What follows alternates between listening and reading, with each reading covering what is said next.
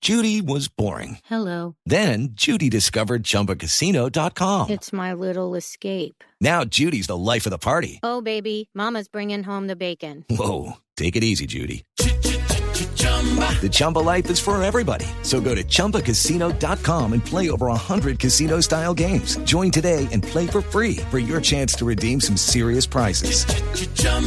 ChumbaCasino.com. No purchase necessary. Void where prohibited by law. 18 plus terms and conditions apply. See website for details. Hoy, ¿qué Oye, tenemos en el top 10? Oye, hoy, hoy llegué muy romántica. Qué bien. Algo. Usted es una oh, mujer sensual, romántica. Bras. Sí, perfecto. ¿Eso tiene que ver con diseños, alguna cosa? Tengo ¿Colores? Los mejores clásicos convertibles. El top 10, los 10 mejores clásicos convertibles. Clásicos convertibles. Clásicos. Qué bien, qué bueno. Eso está bien. Clásicos. ¿En cualquier lugar o del No, décimo? no hemos- uno de los 10. No hemos podido.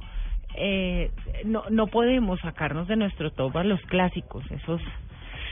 esas- ¿Ese es un ranking general o un ranking individual de alguna marca, alguna cosa? No, no, no, es un ranking general, General. No, es, no es de ninguna marca, Perfecto. pero a mi parecer el número uno Ujú. que está en este top es el número uno. El número uno.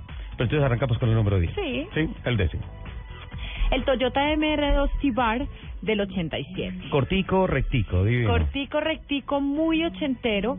Eh, recordemos que, que, el- que los diseños de autos de los ochentas eran muy futuristas, pero eran de líneas muy rectas. Ajá. ¿Mm? Y este carro es muy, muy ochentero, 1.6 litros de 112 caballos. 112 caballos. Sí, señor. Qué bien, carros convertibles y potentes, ¿no? Sí, señor. Bueno, alguno, algunos. Bueno, perdón, No todos. digo 112 que es muy potente, alguien dirá, no, pero hoy hay eh, Ferrari Pero es que estamos hablando de los convertible 80. 500 caballos, estamos, Estamos hablando de de, los 80. de un clásico de 100, de más de 100 caballos, está muy bien. Noveno lugar, El Mercedes-Benz 560 SL del 86. el 560 SL, el de las puertas largas. demasiado. Yo Sí. me vería realmente linda en ese carro. Además que la foto que tengo es como un color eh, plata, n- no sé qué color es, pero me encanta. Yo los he visto negros, blancos, eh, beige, Sí, rojo, no, pero es, es que ese este color... y uno plateadito que es el más bonito, Es- ¿no? es- como es celestico, este. plateadito, algo así. Exacto, no es un plateado encendido, es un, es, el, es un tono de plateado muy, muy lindo. Eh, 5.6 litros Ajá. de 239 caballos para ser 239. ochenterito. Sí, lo que pasa es que con Además relación que- al Toyota MR2, pues es un Claro. carro mucho más grande. Claro, pero eh, usted, si uno se pone a ver, por ejemplo, los clásicos, Mercedes siempre ha tenido ese mismo ADN, La línea. nunca le ha cambiado. Es el No. secreto del diseño, ¿no? Es una cosa absurda. Octavo lugar. El octavo lugar, este me encanta. Sí. El International Scout del 60. A mí no me gusta para nada. Eso es como un Sastabak sin techo. Pero es muy hipesco. No, y tiene vidrio de jeep Es demasiado bueno. hipesco. Es muy hipesco. No, a mí no me gusta para nada. Claro, pero pues míreme esto. Esto sí era una lentejuela. O sea, era 2.5 litros de 92 caballos. 2.5 litros, De 92, 92 caballos. caballos. Sí. Pero Bueno, me parece como ese sí clásico, me debería- pare- dis- pero como clásico es divino. No, como clásico es muy feo y ese debería eh, tener más potencia para que si uno va en el carro vaya rápido y desaparezca. Séptimo lugar.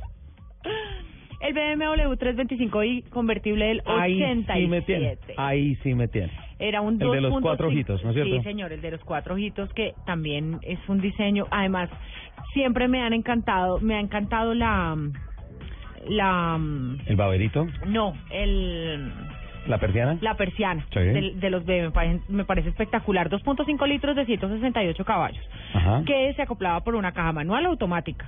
Sí.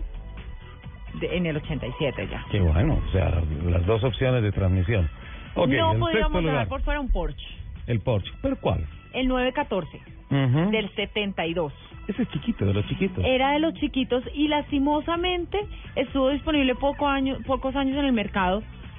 A mí me parece divino. Además, estas luces que ponía aquí como, digamos, las direccionales, por Sí. ejemplo, el, el diseño del, de la trompa era absurdamente hermoso.